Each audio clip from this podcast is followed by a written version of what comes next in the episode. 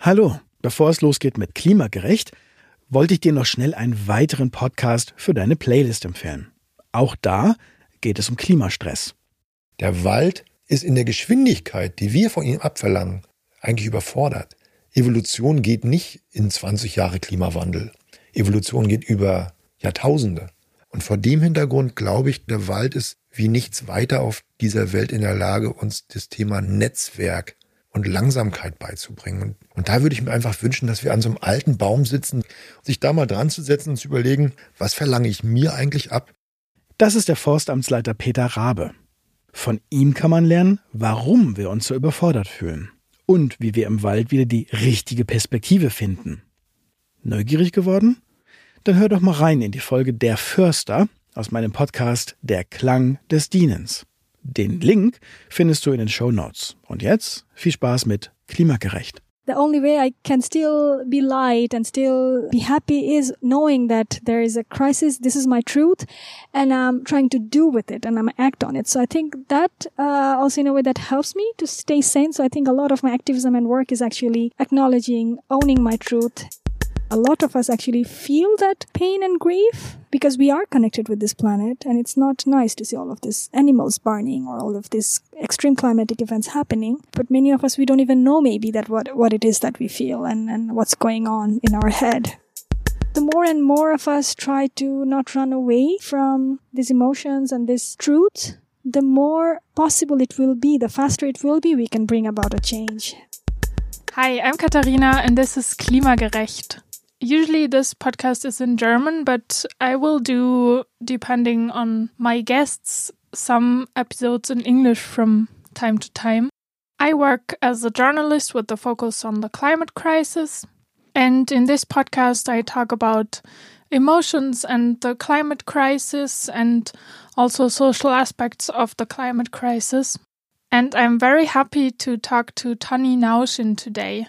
She is a climate justice and degrowth activist. She grew up in Dhaka in Bangladesh and she studied international and development economics and works now for an NGO called Urgewald, where she does research for the global coal exit list, which means that she researches about companies and how they are involved in coal activities so that other companies know that they shouldn't invest in those coal companies or financial institutions. For our interview, we met in a park in Berlin, so maybe you will hear some sounds of the street from time to time, but I think it's not too much. I had a look at your Twitter bio, and the first thing you write there is a daughter. What does it mean for you to be a daughter? Um, I think daughter is the first identity I had, like grow- growing, right? Like coming into this world somehow. And I think that's still the most human or most core of my who I am or how I ground myself in this world. And I'm very proud of, um, yeah, I'm very, I feel very blessed to be the daughter of my parents. And I think a lot of who they were formed me or, or made me who I am. Both of them were also activists from a, a, early age. They were both very progressive persons. A lot of my thinking, a lot of my personality, and we often don't understand how much we actually get, but it's also somehow, yeah, is at the core of who we are. So I think this also gives me this sense of continuity in this world and who I am and how I connect. So I think that's the most grounding and one of the core identity of me that I carry and I value. You grew up in Dhaka in Bangladesh and you wrote on your um, profile of your work that you were deeply moved by the IPCC reports while you were writing your master thesis. What did you write about? I was writing about how government uh, social protection policies could support climate change adaptation for people because climate crisis makes the whole inequality even worse in economic systems. Um, yeah, the distribution of wealth is quite bad. And when we put the climate crisis on top of it, we see that it's going to make this situation even worse. And people who do not have enough resources to cope with it, they would struggle. They would be the hardest hit. So that was my initial motivation to see how the governments can um, support people to cope with climate change. I focused specifically on Bangladesh But while writing my master thesis, I also encountered the limit of these efforts. And that's when I realized that no matter how much we do adaptation, if we don't focus on the source of climate crisis and we don't focus on mitigation, it's not going to be enough. And if you look at it, it makes the unfairness or the injustice of the whole situation even clearer to you. And also while writing the, I, like while writing the master thesis, I first encountered, like I read the IPCC reports in depth. And there are all these projection and one of the projection is one of the most actually very conservative projection that says by 2071 so in 50 years there wouldn't be any country called bangladesh because of the sea level rise. And for me that was also very um, a difficult moment to read that to know that if i had kids if i had a daughter i wouldn't be able to show them show her yeah where i grew up where the country that her grandparents fought for, or all the story and all the history. And um, yeah, it, it, was a very difficult realization to, to, to, a difficult truth to encounter that. And it was very moving for me. It made me, yeah, I started crying in the middle of the night and it was a lot to deal with. But then that's also what pushed me to then really get active in the whole climate movement in terms of demanding climate action and also reducing carbon emissions and get into the degrowth movement. Can you describe how that feeling, like how it accompanies you or how it also maybe changed during that time? This was at the end of 2017. And at that point, still the climate movement in, in hasn't been that big. The um, Greta hadn't happened. XR was not still existing or didn't come out at that point and it felt very lonely for for a while. I think it felt like you you you think is there something wrong with me or there's something wrong with the world? It really felt like we were sleepwalking towards a distraction and we were not doing enough. It felt very bizarre. It felt yeah you would feel cynical like am i overreacting? But at the same time you if you read the reports and then you're really like why isn't people doing enough? Why are we not talking about enough? So it was very um hard. It felt lonely. It was difficult there was a, the climate movement was still quite small, I think, compared to what it's now. Then, of course, I reached out and then I found the communities. I, I connected with the degrowth movement. Um, I was getting involved. And I think over the years, then when one good thing is, of course, in 2018, when Fridays became big and when the XR came out and then so suddenly you didn't feel alone anymore. At least you didn't feel like crazy. When you talked about this is a problem, you didn't feel like you're one crazy, cynical person or this doomsayer or who's saying this thing, but it helped. It helped a lot, of course. And then you, you felt more uh, sense of solidarity, more strength to fight. And of course, there's also frustration at COP last year. That was my first COP attending in Madrid.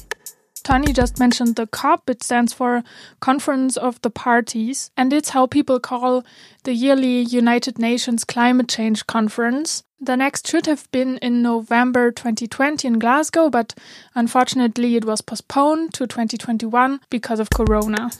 And then when you hear all the discussion and how, how all the, the, the countries are pushing the responsibility on each other, then again you you feel how absurd it is and you get angry so i think this this emotion evolves comes and then when you see all the destruction the whole australia's uh, the forest fire and then the arctic melting the himalayas glaciers are reducing and the floods are getting worse each year. In bangladesh we see the extreme climatic events are, are getting more frequent all over the world not only in bangladesh but you see all of that and it feels like a pain. It really is like watching someone very close to you getting sick day by day in front of your eyes and then you feel like oh why are we not doing enough? Why the people close to?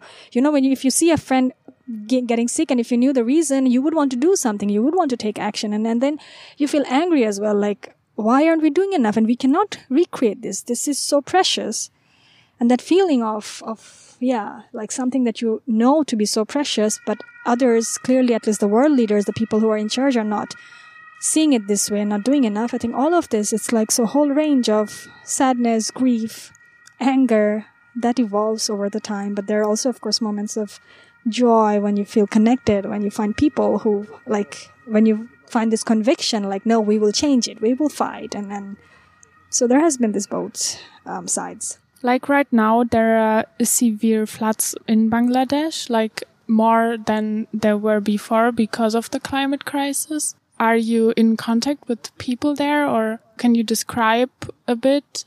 Yeah, so the flood was already worse than, than in a decade, they're saying. And then there's in 1988, we had a um, pretty bad uh, flood. It was very severe. And this year's flood saying is actually even um, worse than that one in many ways. One third of Bangladesh was underwater. And also on top of the whole corona crisis. So it's really, um, yeah, the situation is difficult. I mean, in terms of like for the Bengal region, usually flood is one part of the whole, how you call it, like, um, regular kind of cycle of, of a certain region. So f- flood is also one of the reason why the the land has been always so fertile in Bengal and the um, crops we have had very like a wide range of crops growing and it has always been historically for the last four or five thousand years. But at the same time it was never this bad. And of course it's getting severe and we see that in, in terms of managing the floods and in terms of coping with uh, providing support to people to cope with it. It's these are all the challenges that is getting worse and worse now um, these days. So one um, I, I mean, my family, personally, my family hasn't been affected because of course, of course, they live in the capital and this parts hadn't been affected in, in, in that way. But a wide range, uh, um, a lot of the friends and activists who have been taking initiative to support the people who are affected, I am in charge with, uh, in touch with, um, them and we as diaspora we try to send support and help and this is also in a way how to say like in a bleak time there's also positive things in a way that last month was the highest remittance that ever went in Bangladesh. So you also see how people who lives abroad, when they know that there's a crisis, they try to, um, because when the governments and the systems are failing, civilians are taking initiatives and everybody's trying to support that. I think that's something also very inspiring to see that how much private initiatives are there, civilians are stepping up and how much uh, work that is being done to really support and reach out to people. The global north is um, responsible for, for like a big part of the historic emissions and even now emissions and the global south is like uh, much more vulnerable to the consequences of the climate crisis. Do you think we talk enough about that issue like especially in germany? I think what you say uh, that global north is historically responsible for the emission in global south is uh, disproportionately affected by climate change. Is exactly this concept is the core of climate justice um, concept right? And we hear a lot about climate justice but at the same time exactly what you say kind of uh, there's an implicit already an answer in your question that what i've also personally found uh, in the discussion. We hear the word climate justice a lot, but if we ask what climate justice means, a lot of the people cannot really say it. And, and, the, in the European context, you would often hear there is more about the intergenerational issue is more prominent, that the older generation is stripping away future from the younger generation, but this whole global or this cross global north, global south, which is actually present at the moment that is happening, is often not so present, which is also uh, a pity. Uh, but I think it's getting more and more like th- this is being talked now more and more, and the concept is getting discussed more. So I see a positive change in that direction. But I can say at, uh, even a year ago, that was not the case. Like we did one workshop where we uh, where asked, so how many of us we know uh, the word climate justice or this uh, this slogan that we often use? Oh, what do we want? Climate justice. When do we want it now?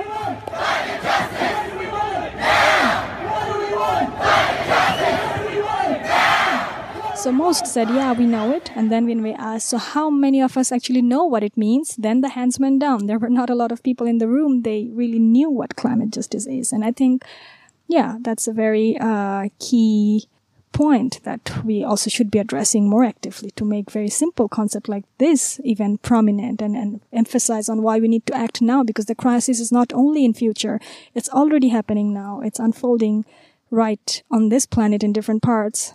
So it's important that we emphasize it even more and connect our responsibility to it even more. How would you, like you already said, that it would be important to um, to stress it more? How would you like the discussion to be, or what are maybe ways to address it in a better way? I think uh, the core of the climate justice should always be put first. That it's the the people who are responsible for the climate crisis are not the ones who are going to be impacted. There is this disproportionate distribution of the impacts and the responsibility, and there's this justice fact, and then connect it. Clearly, we need to demystify the whole continue, the colonial continuity of climate crisis. That why this climate crisis is not just suddenly one scientific problem. It is a social problem. It is a historical, and that problem has a colonial history as well. And I think we need to make that clear. We need to make those aspects clear. And it's also not so there is a social aspect. There's also an economic aspect because there was this recent study where uh, they showed that uh, the main problem because a lot gets says, oh, it's the population that is to blame for the climate crisis. But this concept is also very unfair because if you look, the people who are responsible for all the carbon emission, it's a small percentage of people, but the people who lives a very affluent life. So the problem, the core is affluent. So this is also an economic or an inequality, economic inequality. So this is also an economic justice point. So climate crisis, we need to make it absolutely clear that this is not only just some technical point of some carbon particles, this is really a social justice issue. This is an economic justice issue. This is intergenerational justice issue. And this is like a colonial justice issue. So that understanding we have to make it clearer and clearer and we have to talk that it's not only about driving some electric cars or just starting to plant some trees in certain parts of the world. No, that's not going to solve. And yeah, this way of thinking was the main source of the problem, the crisis we are at. And even in Europe, the, the, the people who are, um, do not have an affluent lifestyle, they are not the ones who, who contributed. So we also, we have to be able to make the issue this clearer in this way, look at it in point by point and yeah, demystify it. You, like you work for an NGO, it's called uh, Urgewald. Can you describe your work there? Um, yeah, Urgewald uh, is, has been working already with the environmental issue for last almost now 30 years, like 92, um, Urgewald started. So the focus of Urgewald has always been to look at the, the corporate responsibilities to hold the, the big companies who have a lot of power and then they do a devastating project that destroys environment and the communities, uh, the indigenous people who lives uh, closer to forest or different lands where they do mining and extraction or big, uh, even forestation projects. So kind of make those projects more visible and hold those companies more accountable and cha- make them change their actions. So that has been Urgewald's um, focus for all these years. And I work, uh, so they, one of the work that Urgewald does is also to make the financing, all the money that goes into the fossil fuel sector that is driving the main climate crisis now. So to kind of make those connection clearer because the problem or the, how to say, the shield that these big companies, these financial institutions have is it's very difficult to, to see actually who is doing what, where the money is going and how these are oftentimes money from pension funds, money that, that our parents or even us, we, we pay into government pension funds, but then these government pension funds are investing in projects that are driving devastating projects in, in parts of India and parts of Colombia and parts of Bangladesh. So you see, like, even if I don't, if I knew I wouldn't want my money to be spent this way, right? But we cannot say, we don't know. It's, it's a big confusing box, black box, this finance sector.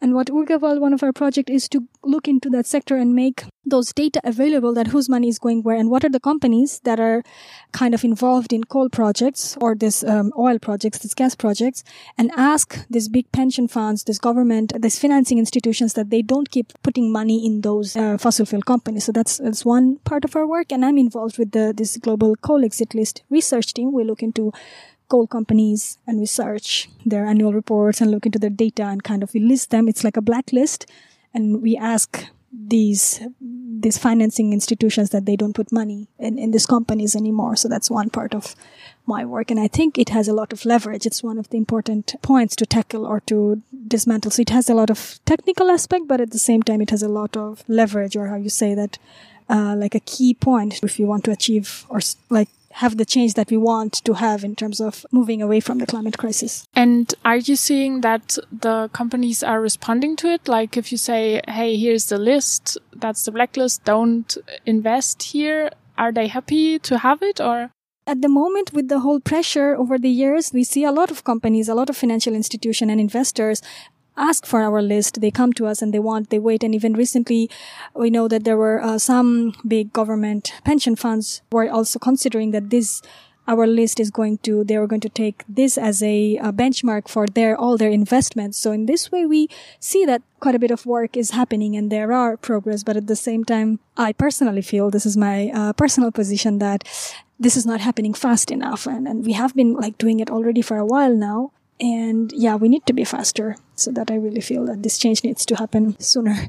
And it's not clearly happening fast enough. But there are changes and there are a lot of yeah, this big government uh, investment banks, even like AIIB. So they, they do respond to it and they change their policies. They change their um, actions responding to our campaign. Do you work in other fields as an activist? Like I found that you work for Urgewald. I, I wonder if there are, as you are an activist for climate justice, if there are other projects or other groups you work with. Ah, yes, yeah, of course. Uh, so for my outside of my professional work, I, uh, as an activist, I'm, I'm part of the degrowth uh, community for a really long time. So I have been working with that.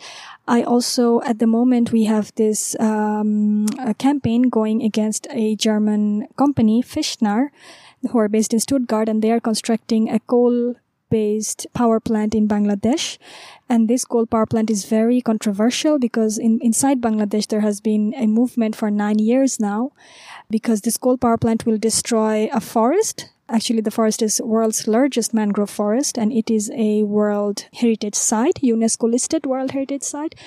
And this movement has been going on, as I said, like for nine years and it's still going ahead. And from Germany, what we are trying to do to support the movement inside Bangladesh, that we create pressure on this German company and we say no German company should be involved with such a project that threatens a a forest and a World Heritage Site. So this is one of the projects also I'm very involved with and I'm, I'm doing on my, um, yeah, free time. And besides that, I'm also part of uh, a BIPOC collective where we try to also address and work on focus on how like the the BIPOC environmental activism. So from that, there's a lot of discussion and organizing. So there are several groups and also I, I, I work closely with um, with the Fridays. I have a very good relationship with the XR, so on different projects. I, I mean, of course, it's also not a big community, so we are friends, but we also often talk about different projects and kind of try to collaborate. Recently, I visited the Hambacher forest, and we were also doing solidarity action from Hambi to the Sundarbans and also visiting the villages that are part of the Alle Dörfer Bleiben movement and, and resistance. So yeah, these are all the other kind of work that I'm doing. Do you ever feel like I imagine it takes a lot of time, like that you feel, yeah, not burnt out, but maybe a step before, or like that it's getting too much?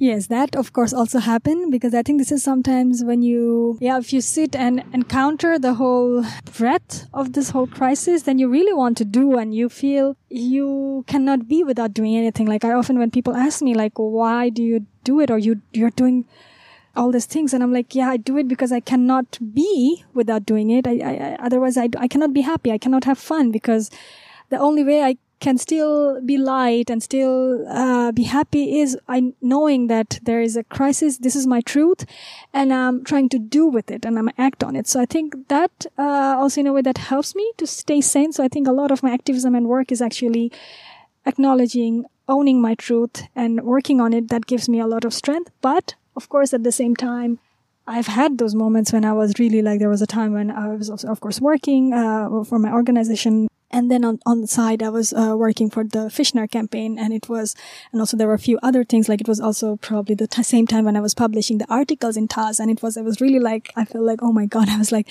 three person in in one, and I was really completely crashing, and it was a very very bad time. And then I realized, okay, I don't want to be there again because it was really too much. I was, I even I think what was worse that I get a, got a bit insensitive. Like I felt like I was being not so kind anymore. I was being like, I couldn't be, couldn't be as kinder to people. I was responding very short text to people and I was thinking, hey, but this is not me. So I think then I realized, oh, okay, maybe I'm doing so much that I'm not, I cannot even care anymore to be nice to people or just like how I would love to. I would still love to be, you know, have this, this small soft interactions, but I was really like small text, not even responding to people for five days and I'm coming back. Ah, it's so mean. But you know, like I've had those like completely breaking or like I, then I realized, okay, that was actually not healthy. And then I decided to kind of balance better and I'm trying to do better now. And of course, I, people are also kind. They understood when I said, ah, I was going through a bad time. So they were also like, yes. And I think this is, yeah, all this part of, yeah, all the work that we do. Mm-hmm um, Teresa, like I talked to her in the second episode and she um, said that you were doing a grief cycle. Can you explain what that is and what you do there? Ah, it was actually, I think it was Teresa's idea. We were uh, meeting five or six people in an intimate circle. And we wanted to talk and sit with the emotion of the grief, the ecological grief that we feel and we present that to each other. So we sit with our own grief and allow our others to witness that. So I think that was the idea. We sat together. We all had a stone with us and then we talked about how it makes us feel the crisis and the emotions that arises within us as a result. And then we also, yeah, we shared with each other. We opened up and we sat with the emotion. That was basically the idea. And I think it was, in many ways, it was very powerful. As I was saying earlier to you, that for a while, and in 2017, I felt so lonely for a while, and it felt like my emotions were not valid, or how you say, like when you feel something and you don't see others responding or understanding it, you think, oh, what is wrong with me or something. So I think this, this cycle, circle was in many ways powerful to know that there are other people who are experiencing it in many different forms and degrees, but at the same time that they understand um, or see your emotion, and then at the same time, yeah, to be able to acknowledge it, to accept that grief, yeah, and to know that it's not crazy to feel that grief. It's actually absolutely probably the most normal thing, and we probably most of us should, if we were looking, if we were connecting with our planet, we would probably most of us would even feel. Maybe we do. I think this is also another thing. Maybe a lot of us actually feel that pain and grief because we are connected with this planet and it's not nice to see all of these animals burning or all of these extreme climatic events happening. But many of us, we don't even know maybe that what, what it is that we feel and, and what's going on in our head. Is there anything you would like to add? I think what I feel more and more, most of us, we do feel sad when we see the news. Most of us people always know the truth. Truth has this amazing power. And I think most people, we even know that our governments are not doing enough and that this is not right, what is happening with this planet. And this is absolutely um, self-destructive. I think most of us, we know it. But for most, we just don't know how to act, what to do with it. So for a lot of us, we try to avoid it because that's what we try to do, right? When we, when there's something that bothers us, but we also don't know if I can do something about it, we just try to avoid and get on with our lives because otherwise we don't know how to deal with it. So I think maybe, yeah, a lot of us, the, the more and more of us try to not run away from these emotions and this truth, the more possible it will be, the faster it will be, we can bring about a change. And maybe that's what we need. So I would say whoever has some doubt, whoever thinks if climate activism is for me or if I should take a stand, I think yes, definitely you should take a stand. Maybe you should start thinking or seeing how this makes you feel, or if there's even a tiny bit, like not one or two person wouldn't save the world. All of us together, by doing a little, we would change things. And I think we, this is the time when we need the most. Like if ever we needed, we need most everybody now. So I think I would want yeah, whoever listening this to kind of reflect on that and think what is the smallest way that you could get involved, could help, could support, and make a stand in this fight to protect our planet. Thank you so much. Welcome. Thank you for listening to this episode and to my podcast. If you have any feedback, I'm happy if you write an email or if you write me on Instagram, Facebook, or Twitter. You will find all the profiles and the email address in the show notes as well. And there you will also find some linked articles, so have a look there. And if you liked this episode, I'm happy if you share it with your friends or on social media. And don't forget to follow the podcast on social media so you don't miss the next episode.